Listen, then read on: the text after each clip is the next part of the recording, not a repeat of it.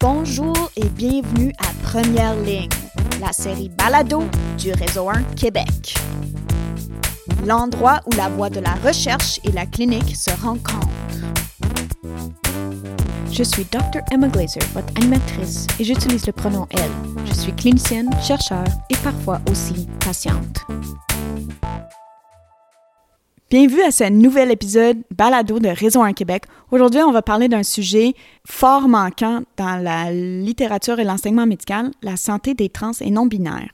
On va commencer avec un cas. Vous travaillez au son rendez-vous et vous avez un patient devant vous. Les agentes ont écrit dans la petite note que ce patient veut avoir le pronom il, même si son RAMQ est différent. Il vient puis il vous dit que son endocrinologue est parti à la retraite, il n'a plus personne pour renouveler son testostérone. Qu'est-ce que vous faites? Avec moi pour parler de ce sujet, je suis très heureuse d'avoir Dr. Erin Luxemburg, qui est médecin de famille, qui pratique les soins de diversité de genre au Centre Meraki. Bonjour Erin. Bonjour, merci. Mon prénom est Elle. Et avec moi, j'ai un patient partenaire, Noam, qui est un membre de la communauté trans et non-binaire. Allô Noam? Bonjour, euh, j'utilise le pronom il. Je vais faire une mise en garde. Noam va exprimer ses opinions, mais ce ne sont pas les opinions de toutes les personnes trans et non-binaires. Les objectifs de la journée, c'est de vous mettre à l'affût de comment être un médecin sensible. Ensuite, on va parler de l'hormonothérapie. Puis ensuite, on va parler de tout ce qui est soins préventifs en première ligne pour les personnes trans et non-binaires. On va commencer par les choses de base. Noam, est-ce que tu peux nous décrire un petit peu les définitions qui sont importantes quand on parle de santé trans et non-binaire? Oui, donc euh, je vais mettre en définition trois termes le sexe, l'identité de genre et l'expression de genre. Donc, pour commencer, le sexe. Euh, le sexe représente les différences biologiques entre les corps. C'est qui nous est attribué à la naissance en fonction de caractéristiques chromosomiques, génétiques, anatomiques ou biologiques. Par exemple, moi, mon sexe biologique assigné à la naissance était féminin. L'identité de genre. L'identité de genre, c'est comment qu'on s'identifie et comment qu'on comprend notre propre genre si je me donne un exemple, moi, mon identité de genre est non-binaire et transmasculin. L'expression de genre, c'est ce qui est physique, euh, comment qu'on exprime notre identité aux autres personnes alentour de nous. Donc, si je me prends un exemple, moi, mon expression de genre est masculine. Si on résume les trois, donc le sexe, c'est ce qui est assigné à la naissance. L'identité de genre, c'est comment qu'on comprend notre propre genre. Et l'expression de genre, c'est comment que les autres, comment qu'on l'exprime aux autres autour de nous. Fait que, Noam, si moi je te regarde dans la rue, moi je trouve que tu as l'air d'un homme et ça, Mhm. c'est ton expression de genre. Exactement. Toi, Noam, tu t'identifies comme non-binaire. Est-ce que tu peux définir non-binaire pour nous? Oui, la non-binarité, c'est s'identifier ni comme étant femme, ni comme étant homme, qui sont les deux genres binaires qu'on connaît. La non-binarité, ça veut pas nécessairement dire que tu une expression de genre androgyne aussi. C'est important de, d'enlever les stéréotypes que la non-binarité, c'est comme un middle ground ou un milieu entre les deux genres binaires ou les deux sexes assignés à la naissance. Une personne non binaire peut avoir une expression de genre plus féminine ou plus masculine ou androgyne. Donc c'est important de pas assumer le genre d'une personne selon euh, comment la personne s'habille ou s'exprime. Qu'est-ce que tu aimerais qu'un professionnel de la santé fasse pour que tu te sentes bien accueilli dans ton identité de genre? Je pense que à la base, ça serait de demander les pronoms. Euh, si ça peut être dès la première rencontre, c'est- idéal, mais il n'est jamais trop tard pour demander les pronoms. Ça peut même être une question qu'on demande plusieurs fois pour être sûr que ça n'a pas changé. Puis ça montre une belle ouverture de demander est-ce qu'on utilise encore les mêmes pronoms? Ou c'est bon aussi de présenter comme ses propres pronoms avant de demander à une autre personne. Je trouve que ça envoie comme un, un beau message d'inclusion et non de comme mettre trop d'attention sur la personne. Plusieurs groupes communautaires m'ont déjà dit qu'ils aimeraient ça, que les professionnels de la santé, à chaque rencontre, disent Moi, je m'appelle Dr. Glazer, mon pronom c'est elle. Erin, est-ce que tu peux nous parler de cis? Qu'est-ce que ça veut dire cis? Alors, cis, c'est quand ton identité et ton sexe à la naissance est concorde. Comme en chimie, on avait cis et trans, donc on se souvient tous de ça. Donc les molécules cis, ils sont concordants. Je pense que c'est un bon moment de décrire des autres définitions. Comme dysphorie de genre et soins affirmant le genre, que et ça peut nous aider quand on fait le soin clinique. Dysphorie de genre, c'est l'inconfort ou détresse engendré par, une disparité entre l'identité de genre et le sexe assigné à la naissance. Et soins affirmant le genre, c'est euh, qu'est-ce qu'on fait à la clinique, à soutenir la prestation de soins sécuritaires sur le plan culturel pour les personnes trans avec une vision de partenariat avec les patients On a déjà discuté de l'importance de ne pas assumer l'identité de genre de la personne devant nous. En médecine, il y a beaucoup de choses qui sont reliées au sexe de la personne. Puis là, Dr. Luxembourg vient de nous décrire le terme dysphorie. Quand on parle des parties génitales ou des parties de sexe qui ont une connotation soit très féminine ou masculine, ça peut être un moment évoquant la dysphorie de genre pour les personnes trans et non binaires. Donc, comme médecin ou comme professionnel de la santé, c'est un moment où il faut utiliser notre jugement pour être capable de discuter de ces choses-là de façon sensible avec les patients. Noam, est-ce que tu as un exemple de comment on pourrait parler de façon sensible lorsqu'il faut discuter des parties de corps? Je pense que, un peu comme qu'on vient de, nommer, c'est important de dissocier les parties du corps, dont les, les organes euh, génitales, euh, au genre. Donc, on peut utiliser juste par les noms, mettons, euh, puisque tu es une personne avec un utérus. Des fois, on peut sentir un malaise, comme moi, je suis une personne avec une expression de genre euh, masculine, de me faire demander un test de grossesse, il y a comme des malaises, ou donc juste de nommer l'organe sans associer le genre à cet organe-là, ça peut vraiment euh, aider. Donc, par exemple, si on avait à, te prescrire un test de grossesse, ça serait intéressant qu'on dise, Noam, puisque tu as un utérus, et qu'il y avait un contact avec du sperme, exemple, il faut que médicalement que je te prescrive un test de grossesse. Ouais, ce serait une bonne façon de, de, le mettre en mots. Puis une des choses que tu avais dit auparavant lors de nos discussions, c'était de dire ces choses-là sans malaise. Parce que parfois, nous, le médecin aussi, on peut se sentir malaisé parce qu'on ne veut pas mettre la personne mal à l'aise. Oui, je pense qu'en utilisant les termes médicaux comme ça, ça l'enlève la charge euh, malaisante qui est liée au genre. Puis aussi, puisque vous êtes comme les professionnels de la santé, c'est normal d'utiliser des termes biologiques. Puis nous, on le sait, les organes qu'on a, on sait que, que ça, va faire, ça va faire du sens. Et juste pour donner un peu plus de l'information sur ça, moi, à Meraki, j'ai plusieurs patientes qui préfèrent des, des, différents termes aussi, comme des fois, au lieu des euh, seins, des patients préfèrent le terme poitrine. Aussi, avec euh, la communauté anglophone, euh, j'ai des autres exemples. Au lieu de vagin, trou ou hole est préféré par des patients. Alors, c'est très important de juste poser la question à tes patientes avant qu'on continue avec l'entrevue. Quand on prend soin des personnes trans et non binaires, c'est pas juste nous dans le cabinet qui vont voir. Ils vont voir les infirmières, les secrétaires, etc. Quels sont les changements qu'on peut faire au niveau de notre clinique pour être plus inclusif? Oui, j'aime beaucoup parler à, ça. Um, des changements qu'on a fait à Meraki et, je promote ces changements des autres cliniques aussi pour rendre ça plus LGBTQ plus friendly. C'est um, certainement avoir des toilettes non genrées dans la clinique. Ah, c'est vraiment plus confortable pour des patientes. Aussi, une autre chose qu'on peut faire, c'est d'avoir des affiches avec des personnes trans et non binaires dans la clinique aussi. Et aussi, une autre chose qu'on peut faire, c'est avoir une alerte dans le DME pour utiliser le pronom et les noms choisis des patients. Oui, ça c'est quelque chose que j'ai apprécié de mon médecin de famille. Elle a mis mon prénom que j'utilise entre parenthèses à côté de mon de mon nom, donc à l'intercom quand il m'appelle ou même sur mes prescriptions maintenant aussi, j'ai euh, mon prénom comme choisi parce que j'ai pas encore fait le changement de nom. Puis euh, c'est ça aussi les, les pronoms, euh, elle les respecte. J'imagine qu'elle a mis une note dans son dossier pour s'en rappeler, mais c'est vraiment quelque chose qui, qui aide. Euh. Oui, et comme ça, c'est plus facile pour tout le monde dans la clinique euh, et aussi les secrétaires aussi. Tout le monde qui voit le DME, ça peut aider beaucoup les choses. On va pas parler en long et en large de tous les papiers bureaucratiques que les personnes trans et non-binaires doivent faire, mais il faut juste être au courant qu'il y a plusieurs étapes bureaucratiques pour changer le nom de façon légale. Ces personnes-là se heurtent à un système qui parfois peut être euh, long et difficile et qui ne comprennent pas leur réalité. Donc, d'être à l'affût de ça, d'être sensible à ça, puis effectivement de faire un effort d'appeler les personnes comme elles veulent être appelées. Maintenant, j'aimerais ça qu'on parle de soins infirmant le genre et on va commencer avec l'hormonothérapie. Je veux juste dire ici que notre but n'est pas nécessairement que vous deveniez tous des médecins ou des IPS qui prescrivent des hormones, quoique on aimerait beaucoup ça parce que les listes d'attente sont extrêmement longues et l'accès à ce genre de soins se fait rare.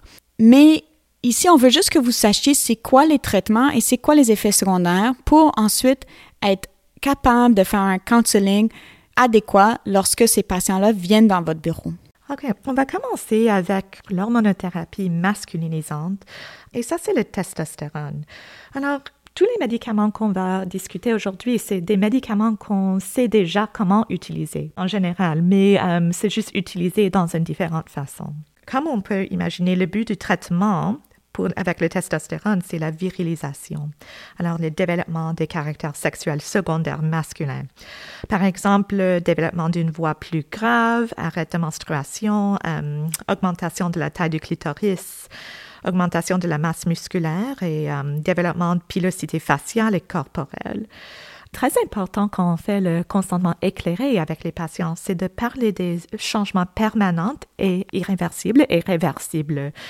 Par exemple, la voix plus grave et augmentation du taille de clitoris, ça, ce sont des changements permanents. Alors, même si on arrête le testostérone après, quelques années, euh, le, le, voix ne va pas euh, changer. Aussi, euh, juste un mot avec le testostérone très important, c'est que c'est pas un contraceptif. Alors, même si on a un arrêt de menstruation avec le testostérone, c'est possible de rendre enceinte. Alors, on doit faire attention pour ça un counseling contraceptif est toujours de mise avec tous nos patients qui ont une possibilité de tomber enceinte. Euh, j'aimerais aussi euh, parler des contre-indications et des risques associés avec le testostérone. Je vais juste euh, nommer quelques-uns qui sont importants. comme on, a, on vient de parler, grossesse ou allaitement, c'est une contre-indication pour être sur le testostérone parce que c'est un tératogène et supprime la production de lait. Aussi, euh, cancer sensible aux hormones sexuelles sont aussi des contre-indications et euh, allergies, certainement. Quelques risques aux effets secondaires, c'est l'acné quand on commence le testostérone. C'est très important de juste parler de ça avec les patients et euh, avoir un plan si ça arrive. Calvitie masculine aussi et changement de libido, c'est quelque chose qui arrive. Très important d'avoir une discussion. Euh, oui, donc moi j'ai une expérience avec euh, l'acné. J'avais fait plusieurs traitements de comme crème et oral euh, recommandés par mon médecin de famille. mais quand j'ai vu mon endocrinologue, elle, elle savait tout de suite que je devais aller sur l'accutane puisque ça n'allait pas partir seulement avec les crèmes que j'utilisais. J'ai dû aller voir un dermato, encore là, le docteur n'était pas euh, informé en santé trans. J'ai dû euh, faire euh, de l'éducation, expliquer. Puis, avec la cutane vient le test de grossesse, puisque c'est extrêmement dangereux. tu peux pas tomber enceinte si tu es sur ce médicament-là. Donc, la prochaine étape, c'était de faire des prises de sang, donc aller au CLSC, puis refaire la même explication, éducation avec les infirmiers infirmières du CLSC. Donc, à chaque étape, il y a toujours un, une charge émotionnelle qu'on doit porter et faire avec les, le personnel de la santé qu'on rencontre. Même si tu n'étais pas en contact avec du sperme. Exactement. Je pense que c'est un point intéressant que lorsqu'on prescrit des médicaments tératogènes, il faut qu'on se pose la question, est-ce que la personne devant moi a un utérus qui pourrait être en contact avec du sperme? Exactement. Ça, c'est des très bons termes à utiliser. J'aurais été vraiment plus confortable de me faire demander ça que de le malaise de chercher les mots de comme euh, je dois te faire passer ce test-là, je m'excuse, j'ai pas le choix. Je pense qu'un des risques qui fait peur aux médecins, c'est les risques cardiovasculaires. Basé sur les euh, Sherborne Health Guidelines de 2019, sur les recherches, on voit que les risques cardiovasculaires sont équivoques. Les facteurs de risque cardiovasculaire doivent être gérés en lien aux directrices nationales. Alors, ça veut dire que quand on prend le testostérone, ça n'augmente pas le risque cardiovasculaire euh, pour nos patientes. Euh, quand même, on doit toujours conseiller sur nutrition, exercice comme tous nos patients. Puis, est-ce qu'il y a un risque de phlébite? Alors, il y a un risque euh, de polyglobulie avec le testostérone. Alors, le testostérone augmente la production d'érythropoïétine rénale et ça induit une production accrue de globules rouges dans la moelle osseuse. Alors, ça veut dire que l'hémoglobine au hématocrite peut euh, augmenter et ça peut théoriquement donner un risque de phlébite un peu plus élevé. Mais qu'est-ce qu'on doit faire? On doit juste monitorer les labos. Um, et si on voit que le hématocrite et hémoglobine est, est élevé plus que le niveau masculin, on peut diminuer un peu le dose de testostérone et monitorer avec les labs. Erin, est-ce que tu peux nous donner un exemple de qu'est-ce que tu dis comme counseling de consentement éclairé quand tu as un patient qui veut commencer la testostérone? Alors, quand un patient vient euh, pour la première visite avec moi, normalement déjà le patient a beaucoup d'informations, a fait des recherches sur ça parce que, comme on a mentionné, la liste d'attente est un an des fois à Meraki et ça peut être un peu plus longtemps à des autres cliniques. Alors, euh, mais avec tous mes patients, on doit faire un euh, consentement éclairé avant qu'on commence ces médicaments. Et ça peut être différent avec des différents euh, professionnels de santé. C'est c'est pas régulé à chaque clinique, mais à notre clinique, on a une discussion à la première visite. Je parle des risques des médicaments et les contre-indications, mais la plupart des conversations, c'est sur les changements qui vont arriver. Dans les changements, exemple changement de la voix, combien de temps est-ce que ça prend avant que les changements de virilisation prennent effet, par exemple? Ah, ça, c'est une question très importante parce que les patients veulent commencer les hormones tout de suite, avoir les changements tout de suite et je, je comprends, ça, ça prend beaucoup de temps pour être, pour euh, rendre à cette place à la clinique. Euh, mais c'est très important et c'est partie de leur consentement éclairé pour noter que les changements, ça prend du temps. OK? Euh, les premiers changements, comme le, le voix, le voix qui rend plus grave, ça commence environ 3 et 6 mois, mais ça peut prendre un, peu plus longtemps, euh, dépendant sur le dose qu'on commence avec. Euh, alors, c'est juste très important de clarifier les attentes avec les patients et de dire que ces changements peuvent prendre jusqu'à une année ou un peu plus longtemps des fois si, on, si euh, nous sommes sur les doses euh, très basses. Puis je pense que c'est important pour les professionnels de, de, la santé de comprendre aussi les risques de ne pas débuter ce traitement. On a des évidences très claires que les risques, puis c'est plate parce qu'on parle tout le temps de suicide quand on parle de patients trans et non-binaires, mais c'est inévitable. Le risque de ne pas débuter un traitement, c'est un risque de santé mentale pour ces personnes-là. Quand je parle à les professionnels de santé autour de la santé trans et non binaire, quelque chose qui vient tout le temps, c'est les personnes sont nerveuses que les patients vont avoir des regrets avec la transition. Mais je, pense c'est important de, de, juste discuter que le regret, c'est rare. Il y a une étude Dutch Use of the Informed Consent Model in the Provision of Cross-Sex Hormone Therapy ça représente 1900 patients qui ont été traités avec le Informed Consent Model et on a vu qu'il y a un taux de regret de 0,8% avec juste 0,1% euh, de patients qui ont fait un reverse, qui ont reversé euh, leur traitement hormonal. Alors ça veut dire que le taux de regret est très rare. Alors on doit avoir ça en tête quand on prescrit ces hormones, ces médicaments. Comme médecin qui a fait le serment d'Hippocrate, tu vas probablement faire plus de tort à ne pas débuter des hormones que de débuter des hormones et prendre le risque extrêmement faible que la personne va regretter. Mettons qu'un patient a déjà fait sa transition avec un médecin plus spécialisé comme toi, Erin, ou un endocrinologue, mais que euh, il n'est plus suivi dans une clinique spécialisée et il veut juste renouveler, il est stable, il y a eu ses changements, il est bien, puis il veut juste renouveler ses médicaments. Qu'est-ce que le médecin doit connaître en termes de renouveler la testostérone? Pour la testostérone, c'est juste simplement un des labos annuels.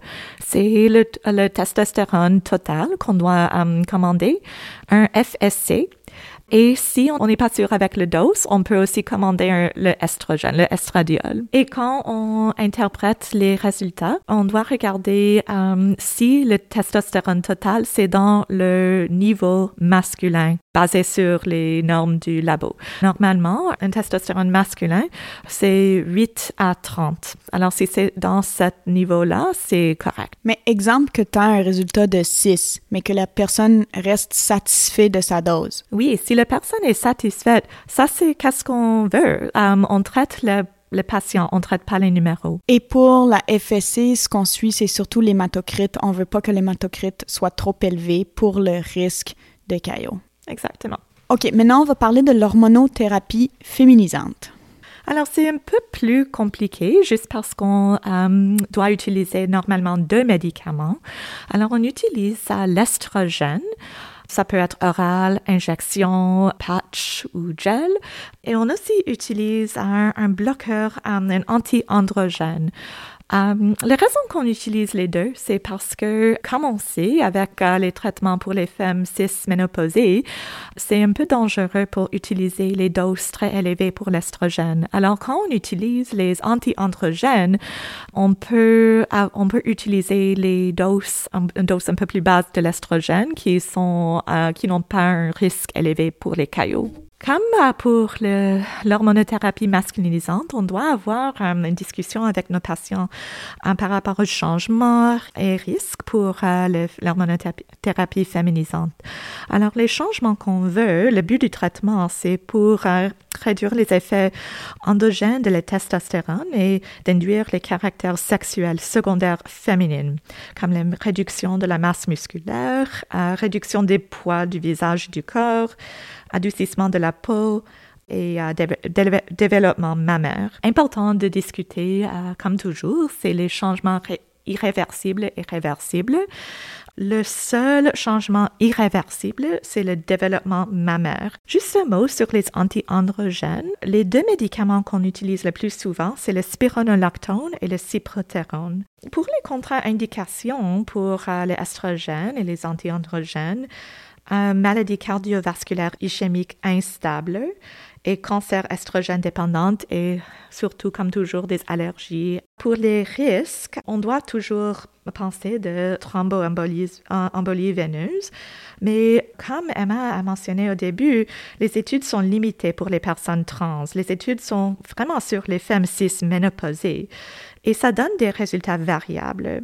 Comme le risque pour TPP ou EP, ça, dans les différentes études, on voit que c'est 0 à 2,5 à 4 fois augmentation de risque pour le thromboembolie veineuse.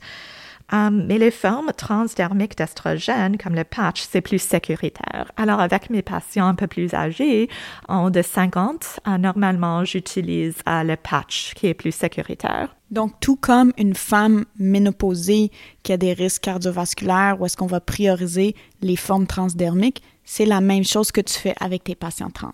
Exactement. Je veux juste souligner ce point.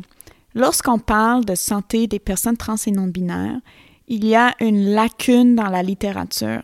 Ça commence, les études qui incluent des personnes trans et non-binaires dans les études, mais il y a très peu d'essais randomisés cliniques faits avec cette population, très peu d'études de cohorte qui sont capables de nous parler franchement de mortalité, de risque cardiovasculaire. Donc, il faut garder ce bémol en tête. Souvent, notre counseling des risques et bénéfices est tiré de la littérature des personnes cis-ménopausées.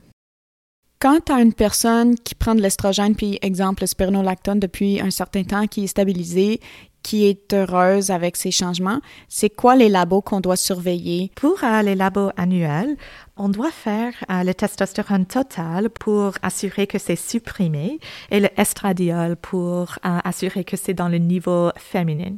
Autre laboratoire à PRN au besoin, comme j'ai dit, on utilise des fois le spironolactone comme un anti-androgène. Alors, comme on, on, sait, on doit faire les électrolytes au base et au besoin. Comme si on a un changement du dose, on doit faire euh, les électrolytes pour monitorer le potassium, le sodium. Vous faites votre bureau et vous avez une prise en charge d'une patiente sur le guichet d'accès pour un médecin de famille. La personne vient dans votre bureau, Elle a une expression de genre comme femme, elle a une identité de genre comme femme, mais elle vous révèle qu'elle est sur des hormones euh, féminisantes parce qu'elle a fait sa transition il y a de là plusieurs années. Elle a 50 ans. Vous vous posez la question, mais quel genre de soins préventifs est-ce que je dois offrir à cette patiente? Quand on a des patients qui viennent pour une prise en charge, on doit penser à leur euh, identité de genre et les médicaments qu'elle prend.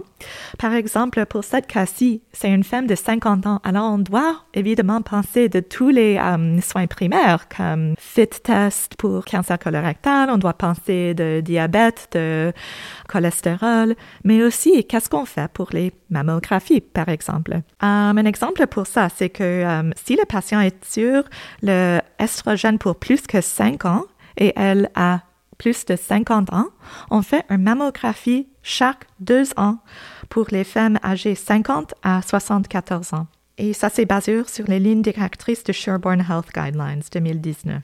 Donc, ici, pour cette patiente-là, dans le fond, on va faire euh, hémoglobine glyquée, cholestérol. Là, on a compris qu'on devait faire une mammographie, même si à la base, cette personne-là, son sexe assigné à la naissance était masculin, mais ça fait plus de cinq ans qu'elle prend de l'estrogène. Il y a un développement mammaire, on doit faire une mammographie. On fait un fit test, etc.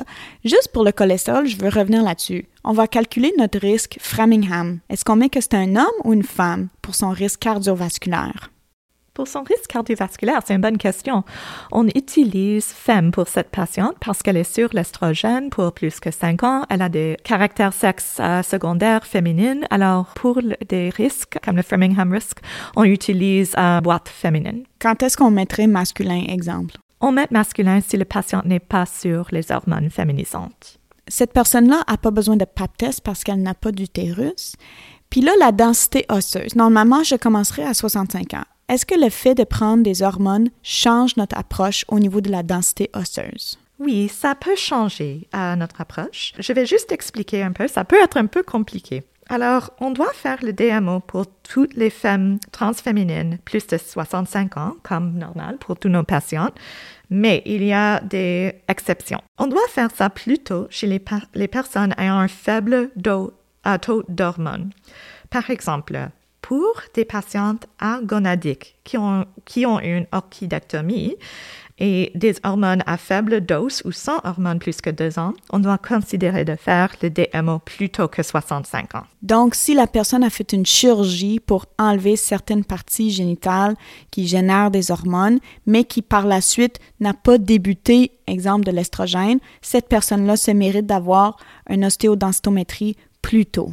Oui, c'est ça en général pour prévention de l'ostéoporose.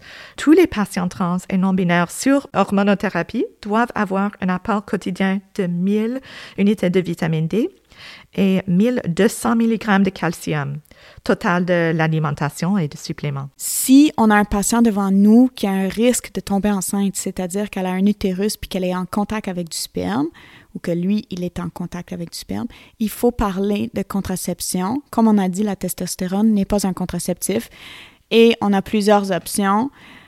Un stérilet Mirena, ça peut être intéressant parce que ça, on peut avoir l'aménorrhée souhaitée, mais ça peut être encore quelque chose de sensible, de dysphorique, d'avoir de, un examen gynécologique. Donc, il faut juste présenter toutes les options. Et définitivement, il ne faut pas oublier de parler de risque d'ITS puis de tester les ITS.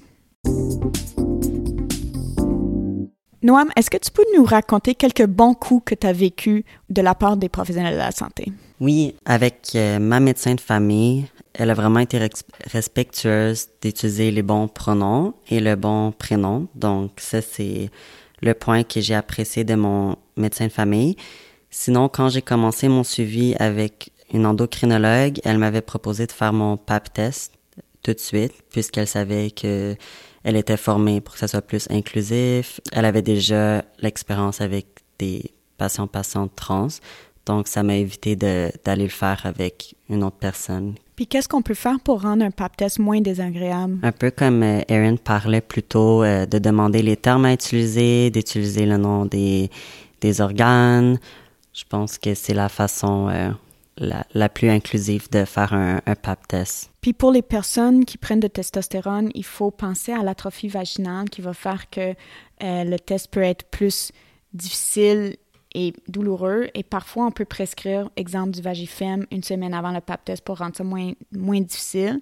Puis on peut utiliser de l'activant, exemple. Et beaucoup de gel aussi. Est-ce que tu as des exemples des mauvais coups ou des choses que tu aimerais voir dans l'avenir? Le temps d'attente, euh, ça va prendre un peu de temps avant que ça diminue, mais je, je pense que si les médecins de famille puissent reprendre des, des suivis ou euh, commencer à prescrire, ça pourrait vraiment aider. Aussi, ça pourrait enlever euh, le manque de relations qu'on a avec les médecins spécialistes, qu'on voit moins souvent, qui ont une moins bonne idée de, de notre état général de santé, puisque ça fait moins longtemps qu'on les connaît peut-être.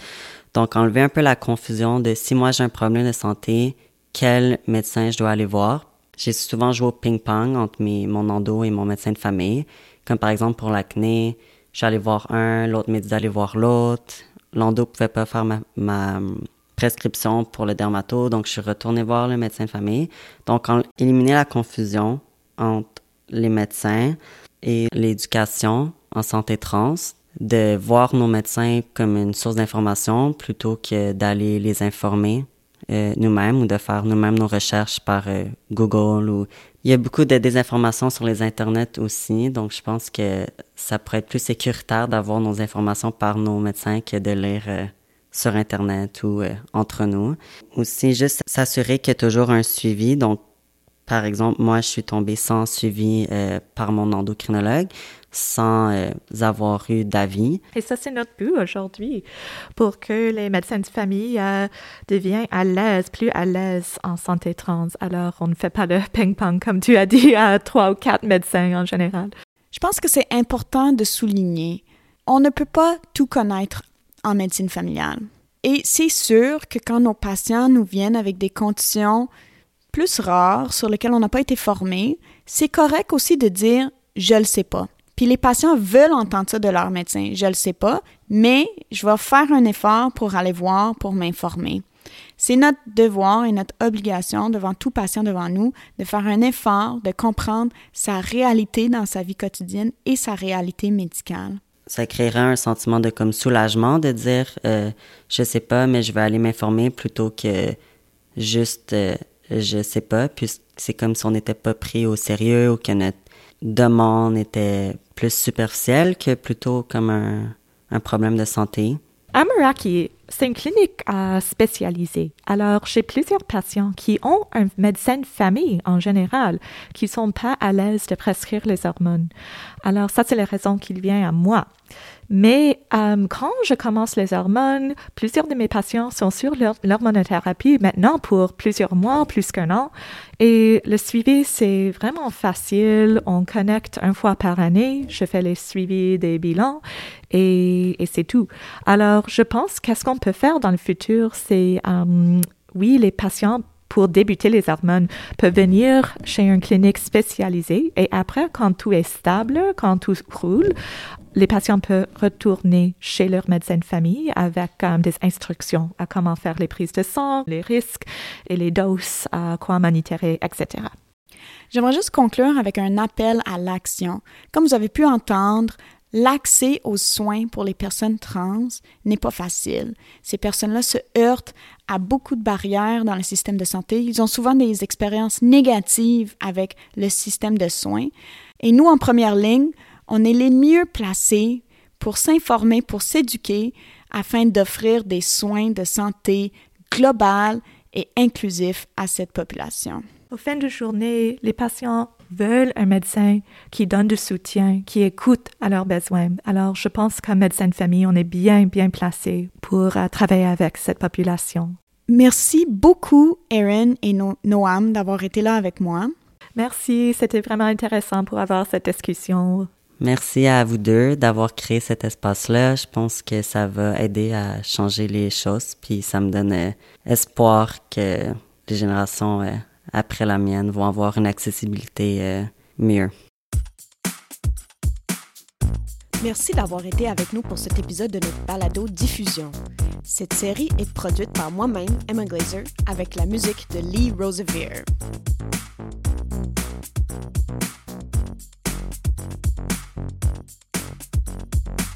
Nous sommes financés par le Réseau 1 Québec, un réseau de chercheurs, cliniciens, patients et gestionnaires qui collaborent pour produire et appliquer des connaissances visant l'amélioration des pratiques en soins et services intégrés de première ligne au Québec.